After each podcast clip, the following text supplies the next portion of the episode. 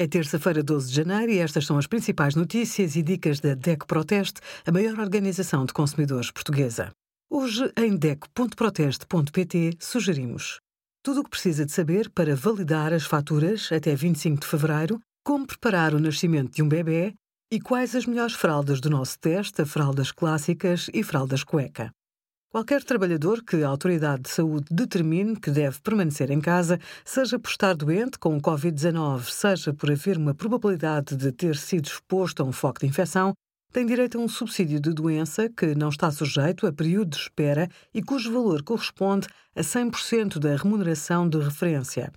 Sempre que o trabalhador fique impedido de exercer a sua atividade profissional no período indicado para o isolamento e não possa exercer a sua atividade em teletrabalho, o isolamento profilático é equiparado à situação de doença, mas tem de ser decretado por uma autoridade de saúde e motivado por uma situação de grave risco para a saúde pública. Obrigada por acompanhar a DEC Proteste a contribuir para consumidores mais informados, participativos e exigentes.